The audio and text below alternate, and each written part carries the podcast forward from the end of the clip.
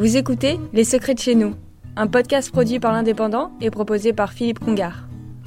Saviez-vous que dans les Pyrénées-Orientales, très précisément en Cerdagne, il existe encore une coopérative laitière qui récolte son lait, le transporte puis fabrique yaourt, fromage blanc, faisselle et l'incontournable mato C'est dans la montagne pyrénéenne, à plus de 1000 mètres d'altitude en Cerdagne et Capcir, que les vaches savourent la bonne herbe qui va ensuite donner ce lait si riche.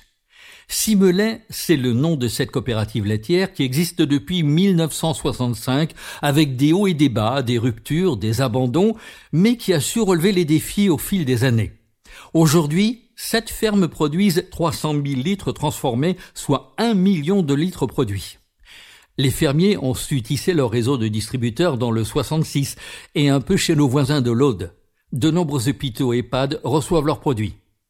Simelet, c'est son nom, est situé à Aire, tout près de l'Espagne, a su naturellement traverser la frontière pour y vendre son lait à la CO d'Urgel, aux portes de la principauté d'Andorre.